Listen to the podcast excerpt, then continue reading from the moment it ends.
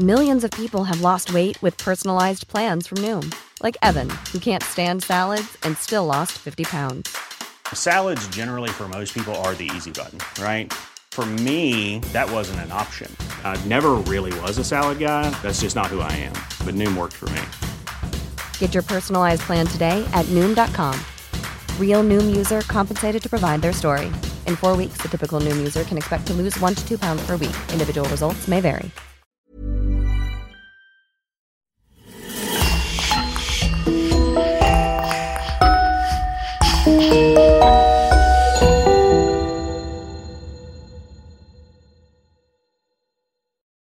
Bonjour et bienvenue pour une nouvelle affaire criminelle.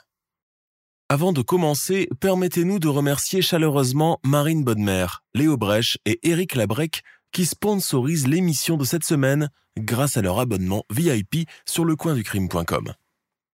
N'oubliez pas que vous pouvez aussi simplement et rapidement débloquer des dizaines d'épisodes inédits en vous abonnant directement sur Apple Podcast. C'est important pour nous car, comme vous le savez, le coin du crime survit 100% grâce à nos auditeurs. On vous remercie infiniment et on commence. Dans l'Écosse trouble et en guerre de la fin du XVIIe siècle, tout le monde sait qu'emprunter certains chemins pour regagner sa bourgade ou son village est dangereux.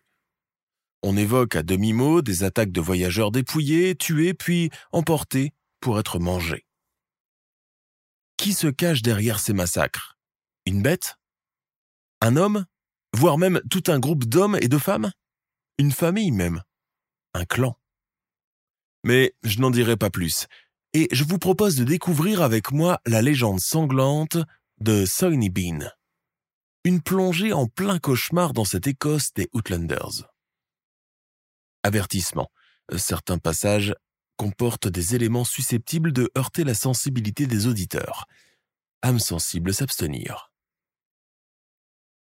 En Écosse, terre de mystères et de légendes celtiques, on a l'habitude de menacer les enfants qui refusent de dormir, de Soiny Bean, et des générations se l'ont imaginé comme un méchant croque-mitaine. Un peu comme le marchand de sable en France. Mais la légende s'apparente plus au film d'horreur interdit aux moins de 18 ans que la simple fable destinée à envoyer les enfants se coucher. L'histoire de Sonny Bean et son clan est apparue pour la première fois au début du 19e siècle dans The Newgate Calendar, un bulletin mensuel des exécutions produit par un gardien de la prison de Newgate à Londres. À cette époque, dans toute la Grande-Bretagne et toute l'Europe, les exécutions se déroulent sur la place publique, et loin de vouloir choquer, le petit peuple comme les catégories plus nantis s'y rendent comme un spectacle. On parle même de places réservées à l'avance. Mais notre histoire ne se déroule pas en Angleterre, mais bien dans une île plus au nord, celle que l'on surnomme l'île Noire, l'Écosse. C'est ici que voit le jour Alexander Bean, à la fin du XVIe siècle, à East Lothian, petite bourgade située non loin d'Édimbourg. Il existe peu d'informations concernant ses premières années de vie. On sait cependant que son père est un creuseur de fosses et un tailleur de haies qui travaille pour la noblesse locale. Ce n'est que bien plus tard qu'Alexander est surnommé Soiny, qui en vérité est très péjoratif, puisque c'est le sobriquet donné par les Anglais aux Écossais. Alexander commence à travailler très tôt avec son père, qui est d'ailleurs un homme très brutal avec sa famille. La famille composée de plusieurs enfants, sans compter ceux déjà morts en bas âge, est très pauvre et a à peine de quoi survivre. Alexander déteste le travail de son père, un labeur dur qui le fatigue. Rapidement, il devient réfractaire à toute forme de métier qu'un garçon illettré, pauvre et sans éducation est en mesure de faire. Cela engendre des querelles plus ou moins violentes dans le foyer des Bines où chaque croûte de pain est comptée et doit être méritée. Mais ne précipitons pas les événements. Il est important de souligner que l'Écosse de cette époque est un pays tourmenté, en proie aux guerres tribales et contre l'occupant voisin, la Grande-Bretagne. Aussi loin que remonte l'histoire de la colonisation anglaise, les Écossais ont toujours fait preuve d'opposition et ont toujours eu la hantise que leur identité ne soit effacée complètement. La résistance dont ils font preuve contre le voisin est tour à tour passive et farouche. Il faut ajouter qu'à cette même époque, la société écossaise est peu, sinon pas, urbanisée du tout.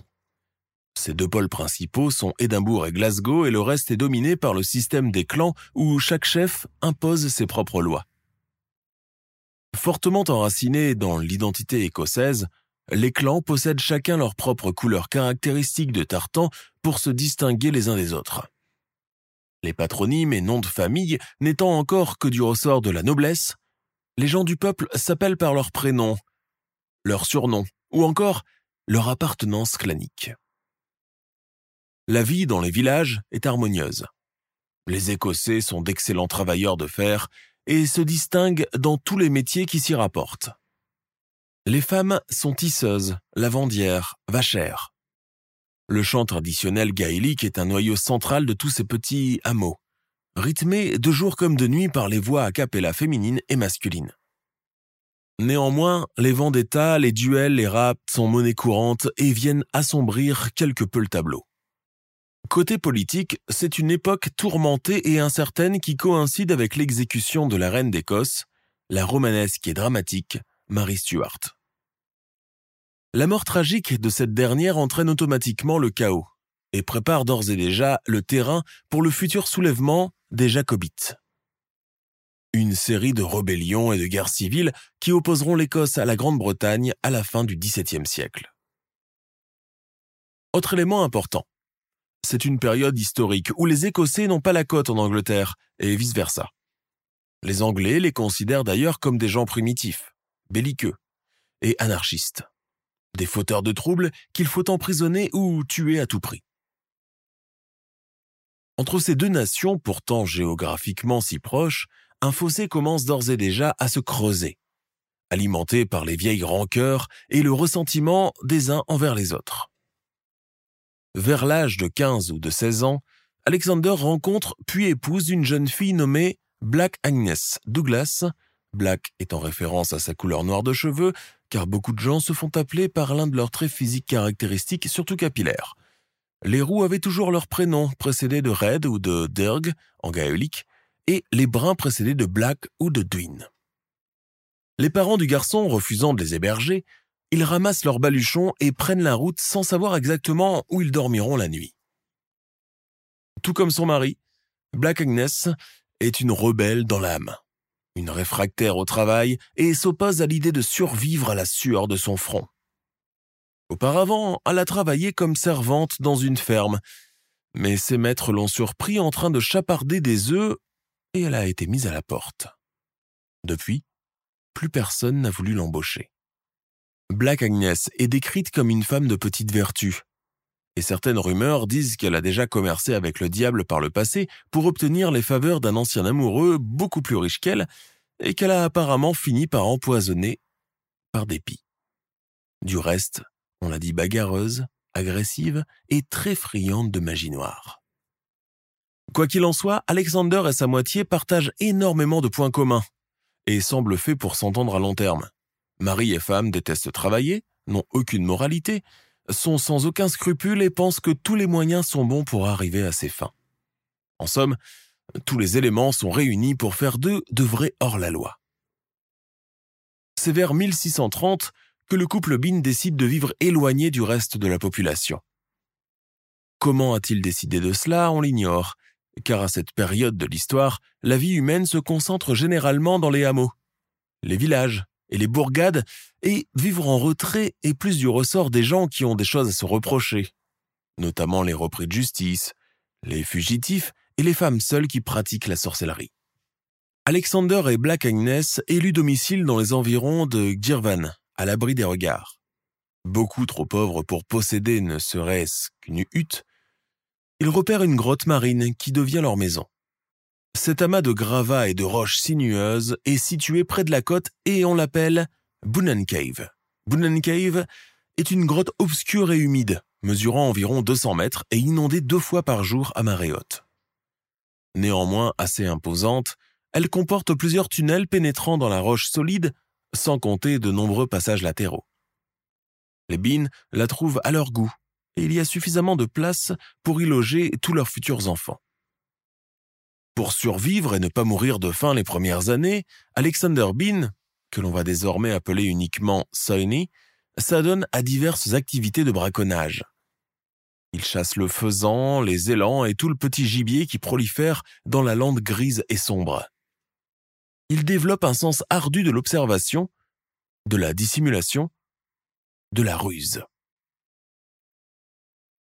Les seigneurs nobles de Giron organisent une partie de chasse au cerf Sonny est le premier sur les pistes, surpassant la meute de chiens en vitesse et s'emparant en premier du gibier, grand ou petit, dans lequel il plante d'abord son couteau avant de l'entraîner par les pattes dans une fosse en retrait.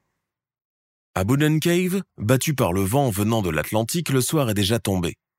Agnès de Glace attend le retour de son mari. La faim la tenaille.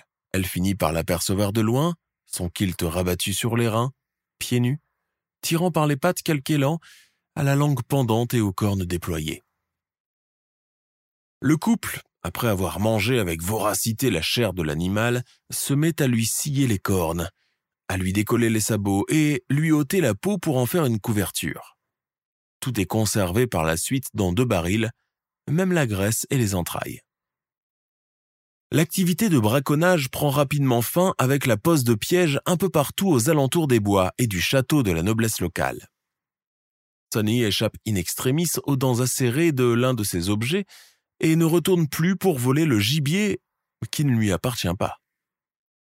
La famine commence à se profiler et dans la grotte ne subsiste plus que quelques restes marinés dans du whisky pour les conserver longtemps.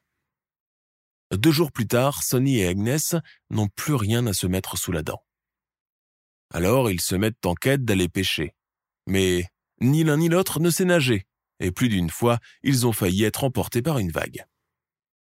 Ils finissent par abandonner cette activité. Que faire à présent? Retourner dans leur village? Retourner travailler dans une ferme ou creuser des fosses? Non. Ils ne veulent pas de cela. C'est ainsi qu'à l'intérieur de ces deux âmes sombres et sans scrupules, commencent à germer des idées de plus en plus inquiétantes. Sonny, bien que de stature moyenne, n'en est pas moins un homme assez solide, capable de se battre, de tenir une arme et l'utiliser. Quant à Agnès, elle sait manier un couteau et même un sabre si la situation le réclame. Les routes écossaises sont isolées, peu praticables, en flanc de colline ou passant au beau milieu d'une vallée. Les voyageurs de passage empruntent ces routes uniquement pour raccourcir les trajets entre les villages et les foires.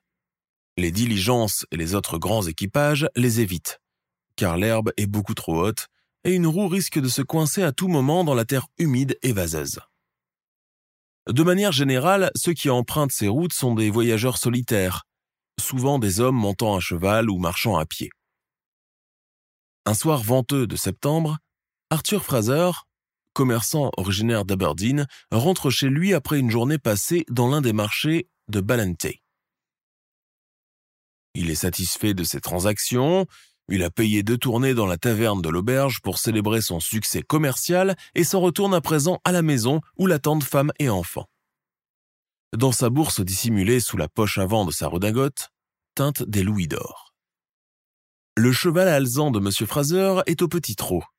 Les deux uniques pièces d'étoffe qu'il n'a pas réussi à liquider sont soigneusement pliées et fourrées dans la selle en attendant la prochaine foire.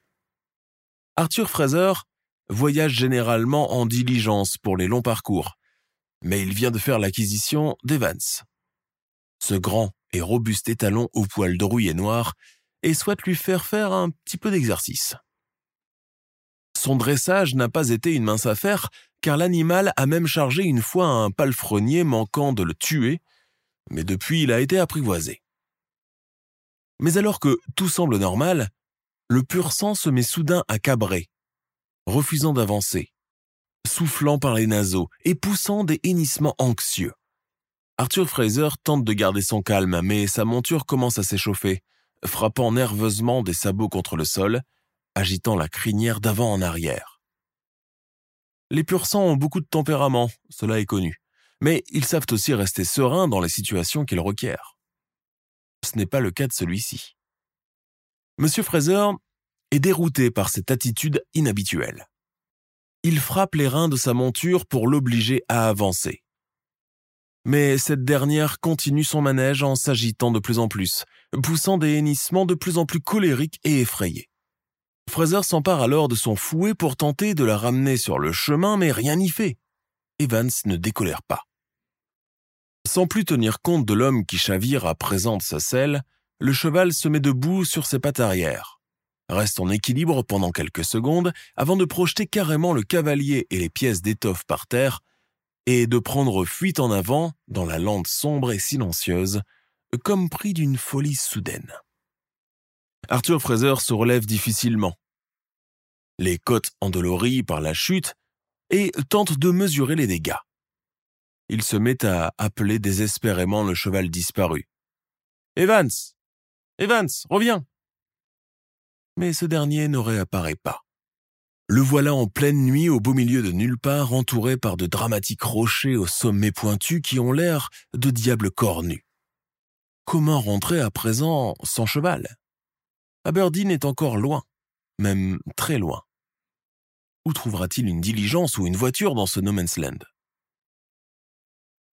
À mesure que la nuit commence à avancer, que la vision devient de plus en plus difficile et le vent de plus en plus fort, Arthur Fraser le col de sa redingote rabattue sur oreille, n'a d'autre choix que de continuer le trajet à pied, complètement désorienté.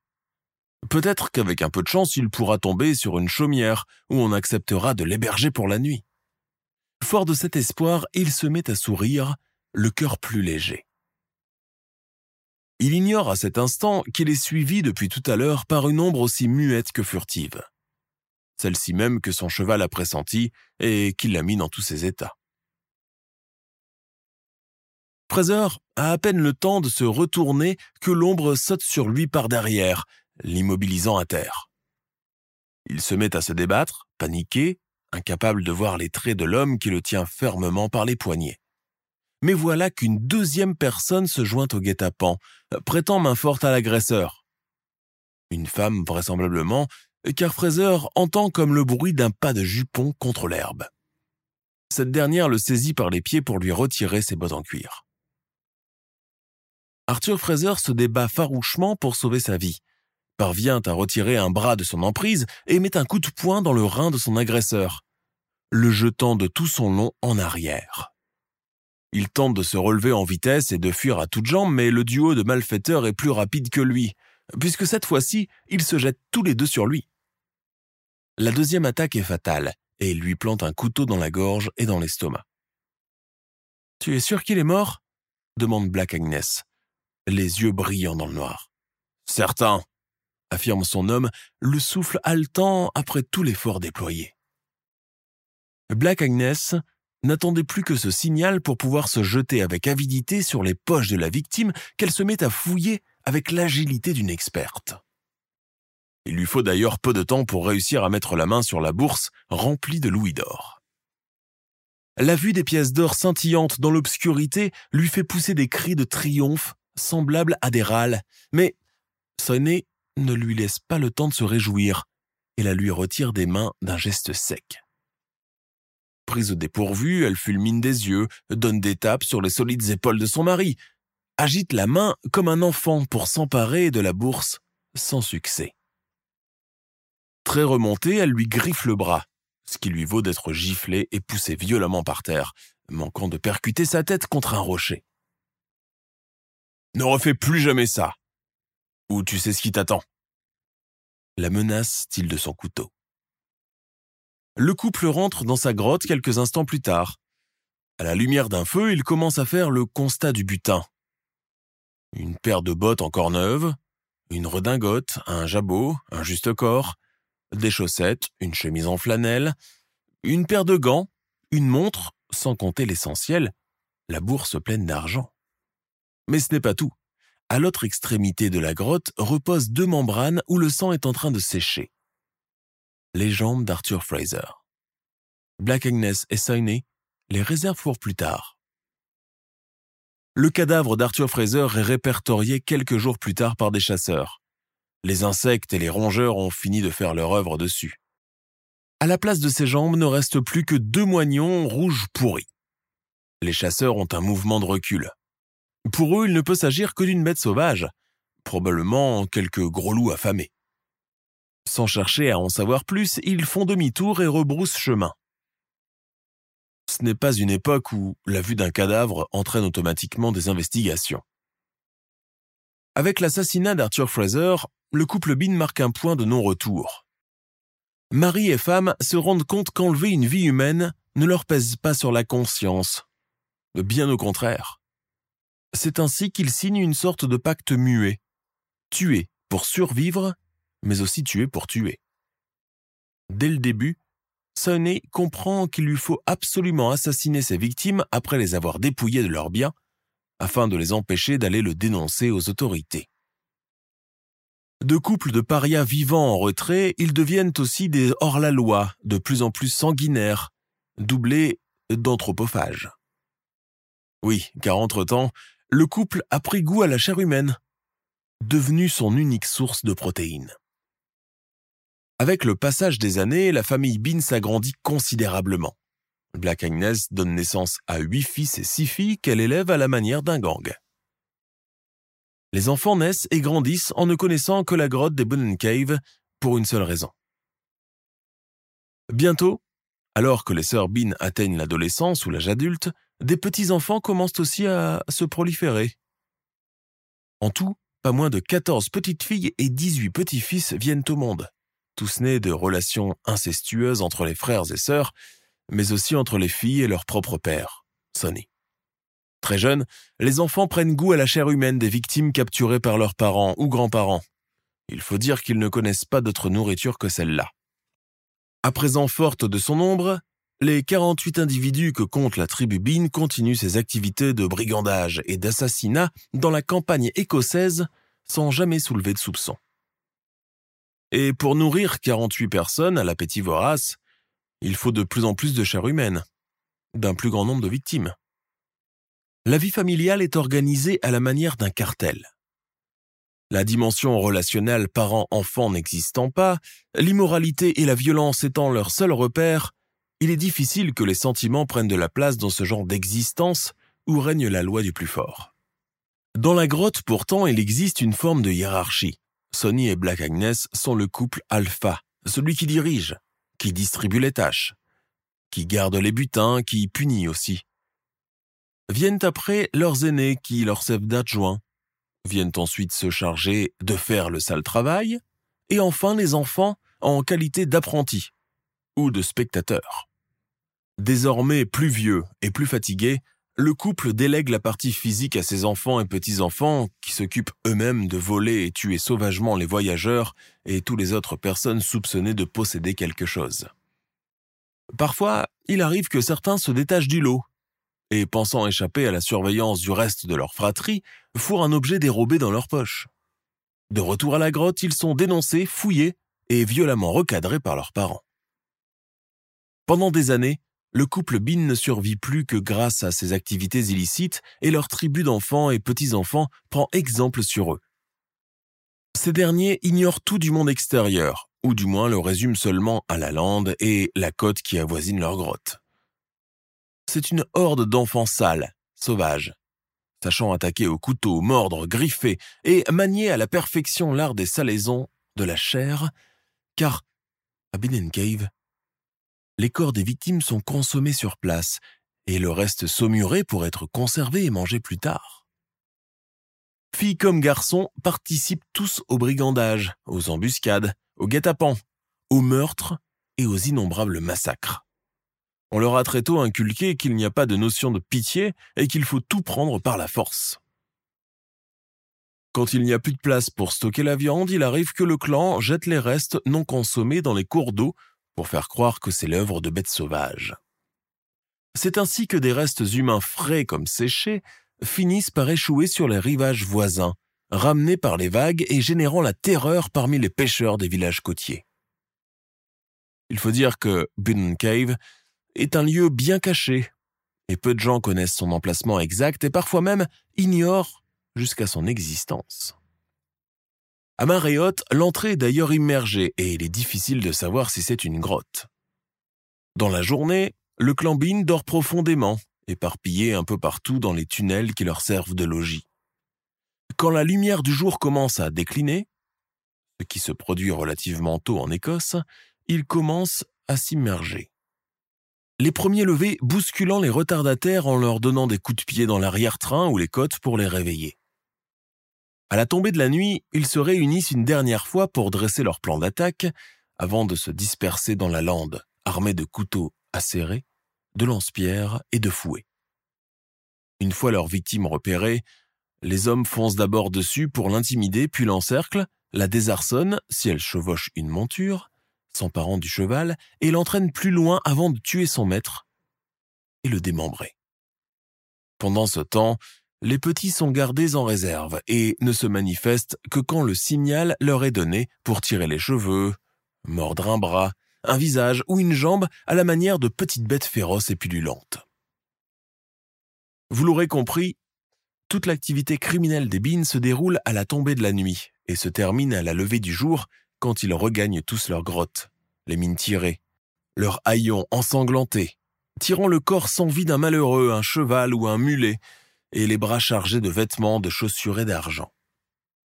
Sur les 25 ans qu'aurait duré leur activité criminelle, aucune personne habitant les villages alentours ne les a jamais aperçus. Comment pourrait-il d'ailleurs, puisqu'il prenait soin de ne jamais s'aventurer dehors en journée? Mais, à cause de sa cupidité sans limite, sa cruauté, son appât du gain toujours aussi dévorant, son appétit de chair humaine, le clan Bean va commencer petit à petit à commettre des impairs sans qu'il ne s'en rende compte. Cela peut être expliqué en partie à cause de la maladie dite du kourou, sorte de trouble cérébral grave dont les symptômes les plus connus sont des hallucinations, des maux de tête, des troubles visuels, de l'hystérie. Le kourou est engendré par la consommation de la chair de sa propre espèce. C'est ainsi que, ces derniers temps, les habitants de Jevan et Ballantrae commencent à répertorier des corps éventrés, vidés de leurs entrailles, mais aussi des squelettes entiers jetés un peu partout dans la région. La rumeur commence à gronder de façon inévitable et le parallèle est rapidement établi. Aucune bête, même extrêmement vorace, ne pourrait démembrer des corps de cette manière. Il est clair qu'il ne peut s'agir là que de l'œuvre d'êtres humains. Les témoignages des habitants des villages côtiers racontent même avoir trouvé plus d'une fois sur le rivage des bouts de chair en décomposition. Inévitablement, on commence à chercher des coupables potentiels. Les aubergistes de la contrée, qui accueillent quotidiennement des voyageurs de passage, sont les premiers à faire les frais de cette inquisition. Ils sont matraqués de questions, leurs auberges fouillées par la garde, leurs serviteurs torturés pendant des heures pour avouer quelque chose qu'ils n'ont pas fait. Après les aubergistes vient le tour des maréchals ferrants, passage obligatoire de tout voyageur devant ferrer sa monture avant de continuer sa route comme on ferait le plein d'essence aujourd'hui. Ces dénonciations, souvent sans fondement, entraînent pendant une période au lynchage de pauvres innocents par la foule en colère. Sauf que, pendant ce temps, les massacres des voyageurs continuent, alimentant la frustration des villageois toujours grandissante.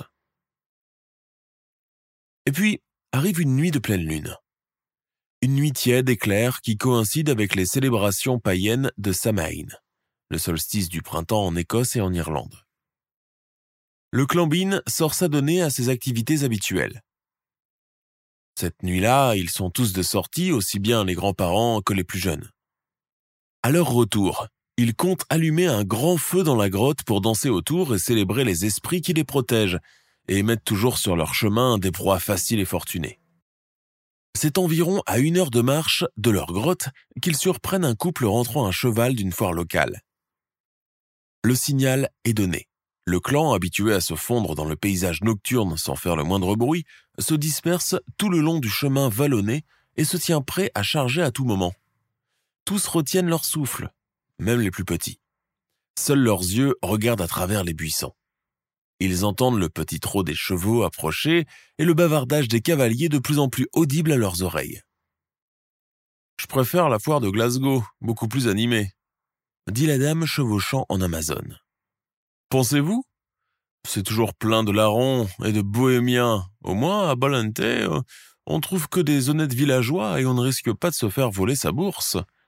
renchérit son mari coiffé d'un élégant chapeau. La femme ouvre la bouche pour argumenter quand le clan des cannibales fonce sur eux, surgissant de toutes parts. Il suffit de peu de temps pour que les bines encerclent l'homme et la femme, sortant leurs couteaux qu'ils agitent de manière menaçante. La femme commence à pousser des cris de frayeur tandis que son mari se met à blêmir. Leurs chevaux commencent à braquer, affolés par le gang, piégés de part et d'autre. La vue des bines est particulièrement repoussante au clair de lune, déjà que leur odeur pestilentielle est à peine supportable. Le couple et leurs nombreuses descendances sont tous édentés, leur peau rougie, habillés de façon dépareillée des vêtements de leurs anciennes victimes, ce qui fait qu'on trouve des femmes portant des bottes et cuillères masculines et des enfants avec des corsets féminins. Les kilts des hommes sont tellement vieux et sales qu'ils sont superposés par des étoffes découpées dans d'autres vêtements. Soudain, un tir d'arquebuse vient fondre l'air. Le gangbin est dérouté à la vue de l'arme au bout fumant que le cavalier braque une seconde fois sur eux, prêt à tirer à bout portant. Ils comprennent que c'est un tireur émérite accoutumé à se battre. Néanmoins, il ne peut faire le poids à côté du clan avantagé en nombre. Tandis qu'il est aux prises avec les membres masculins du clan Bin, les femmes s'emparent de son épouse, la jettent au sol, la tuent et se mettent d'emblée à la démembrer. Le mari pousse des hurlements, tente de se libérer de la poigne de ses assaillants, mais n'y parvient pas. Un des enfants s'est même saisi de son arme, tombé au milieu du combat. Ce que Sonny et sa tribu ignorent, c'est qu'un autre groupe de commerçants en provenance de la même foire a assisté à toute l'embuscade et fonce en ce moment pour porter secours au couple. Craignant de se faire prendre, les bines n'ont d'autre choix que de laisser partir l'homme et d'abandonner le corps de sa femme. En un rien de temps, les 48 individus, grands et petits, s'éparpillent dans la lande avant de regagner leur grotte, affamés, énervés et bredouilles. Une fois à l'intérieur de leur planque inondée après le passage de la marée haute, ils se jettent des accusations au nez des uns et des autres, se battent violemment avant de finalement s'asseoir pour tenter de discuter leur prochain plan d'attaque. Mais le moral des troupes est en berne. Ils ont été surpris, des gens les ont vus, ce qui veut dire que le bruit va commencer à courir. Mais hors de question de quitter la grotte. Où peuvent-ils se cacher d'ailleurs? Ils sont beaucoup trop nombreux. L'homme, comme nous avons laissé tout à l'heure dans la lande, est sauvé in extremis par les autres fairgoers, commerçants. Ses blessures sont bénignes et superficielles, mais son épouse a été sauvagement massacrée. Les fairgoers le bombardent de questions, tentent d'aller à la recherche des meurtriers, ne trouvent rien et font demi-tour. Ils préfèrent attendre le petit matin pour alerter les autorités. Et c'est aux premières lueurs du jour qu'ils retournent au village de Balantay. Là même où s'est tenue la foire de la veille et où les poupées du solstice sont à présent en train de se consumer lentement, marquant symboliquement le changement de saison, la fin de l'hiver et le début du printemps. Le lendemain, le récit terrifiant raconté par le voyageur fait le tour de tous les villages de la contrée de l'Ayrshire.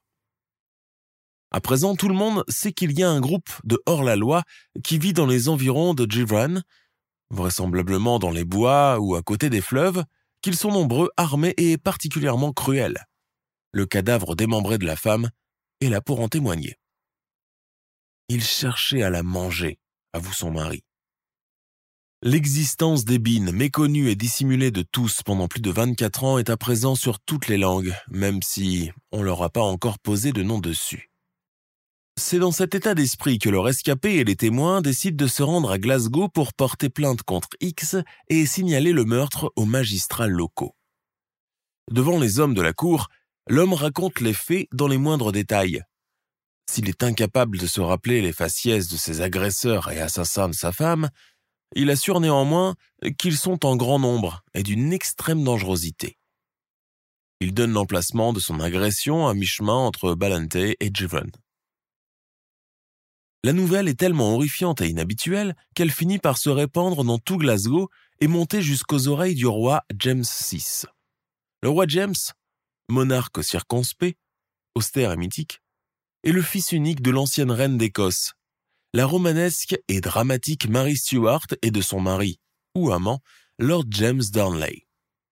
En qualité de prince héritier, James a été choisi par Mary Stuart pour accéder au trône alors qu'il a à peine un an.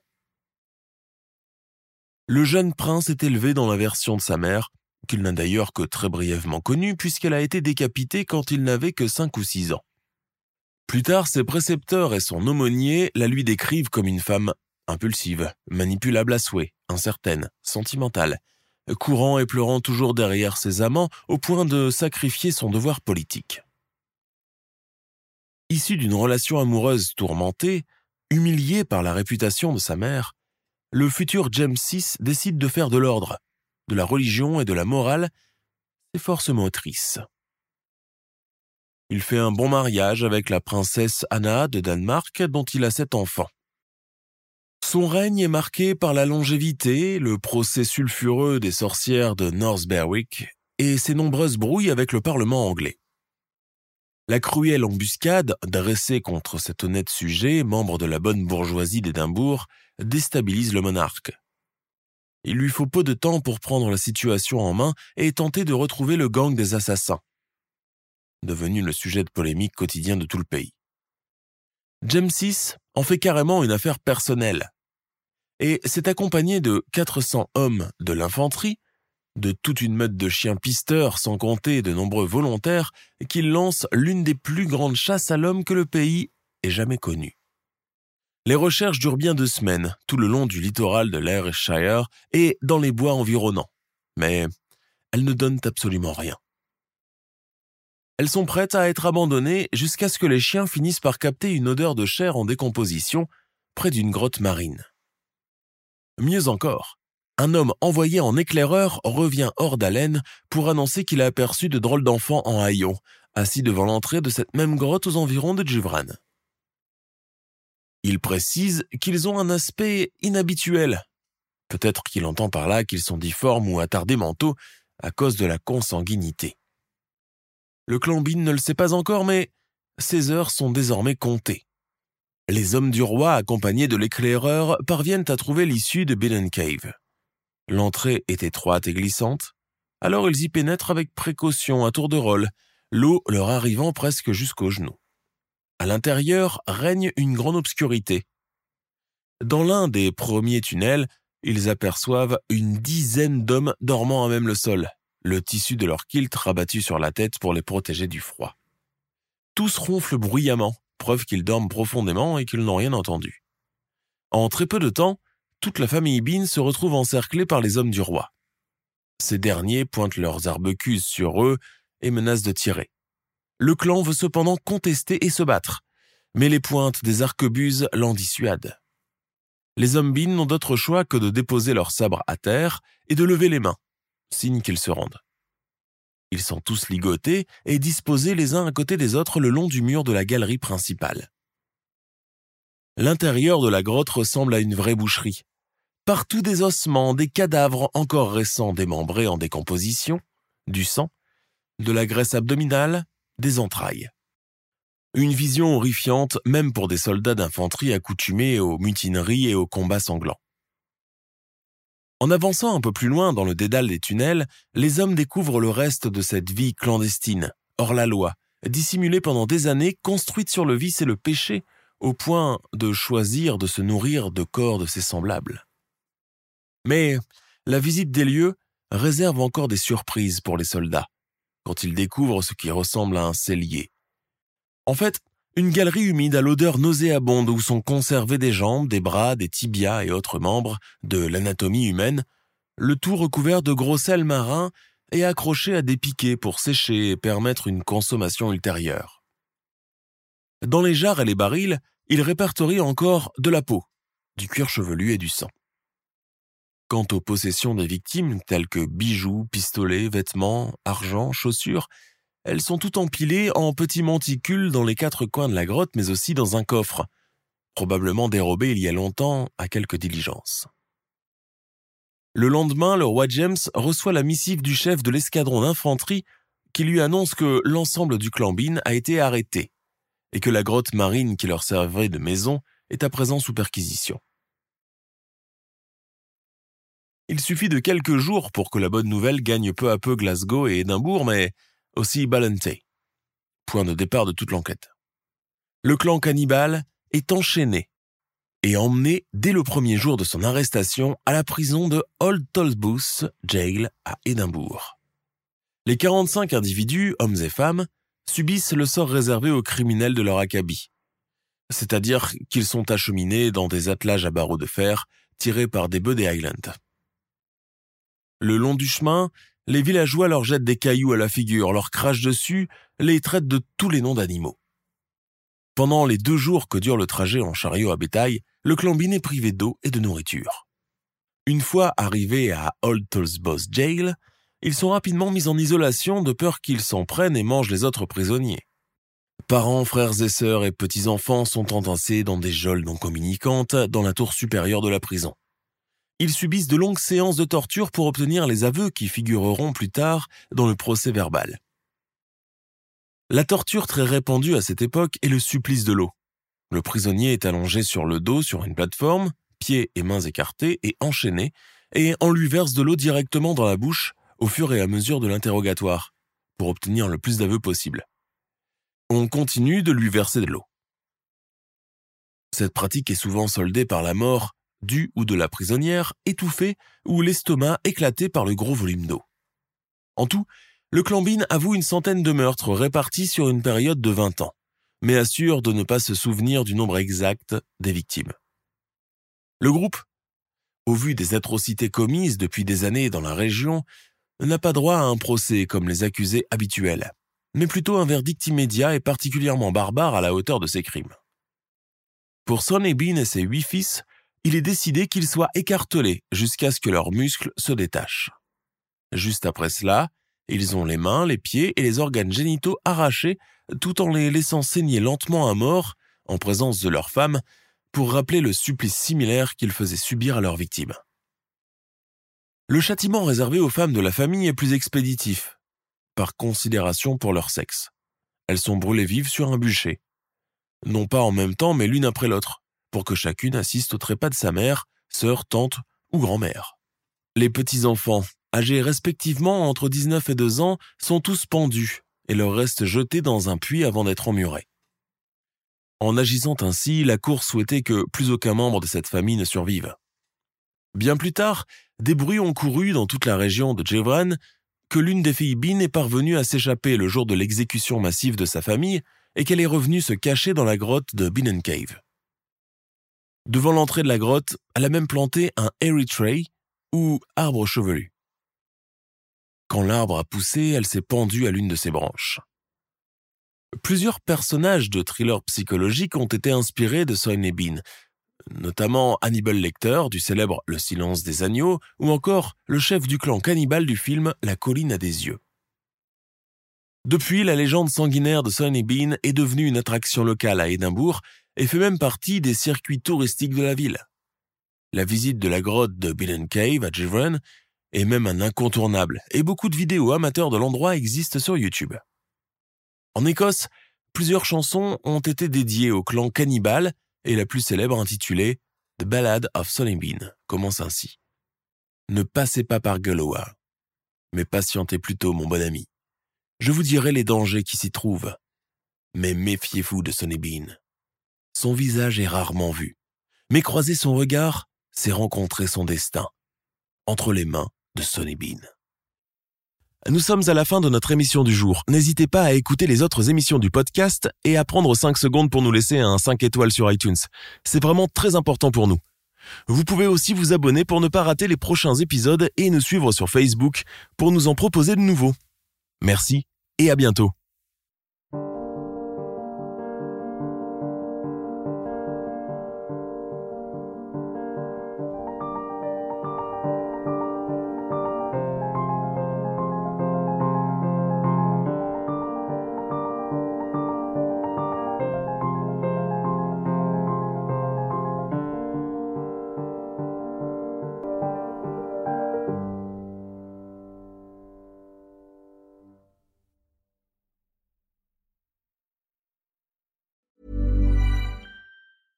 Planning for your next trip? Elevate your travel style with Quince. Quince has all the jet setting essentials you'll want for your next getaway, like European linen, premium luggage options, buttery soft Italian leather bags, and so much more. And it's all priced at 50 to 80% less than similar brands. Plus, Quince only works with factories that use safe and ethical manufacturing practices. Pack your bags with high-quality essentials you'll be wearing for vacations to come with Quince. Go to quince.com slash trip for free shipping and 365-day returns.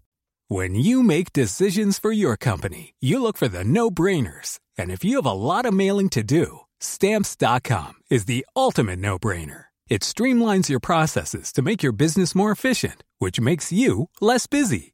Mail checks, invoices, legal documents, and everything you need to keep your business running with stamps.com. Seamlessly connect with every major marketplace and shopping cart. Schedule package pickups and see your cheapest and fastest shipping options from different carriers with rates up to 89% off USPS and UPS rates. And with the stamps.com mobile app, you can take care of mailing and shipping wherever you are. Make the same no-brainer decision as over 1 million other businesses with stamps.com. Sign up with code program for a 4-week trial plus free postage and a free digital scale. No long-term commitments or contracts. That's stamps.com. Code program.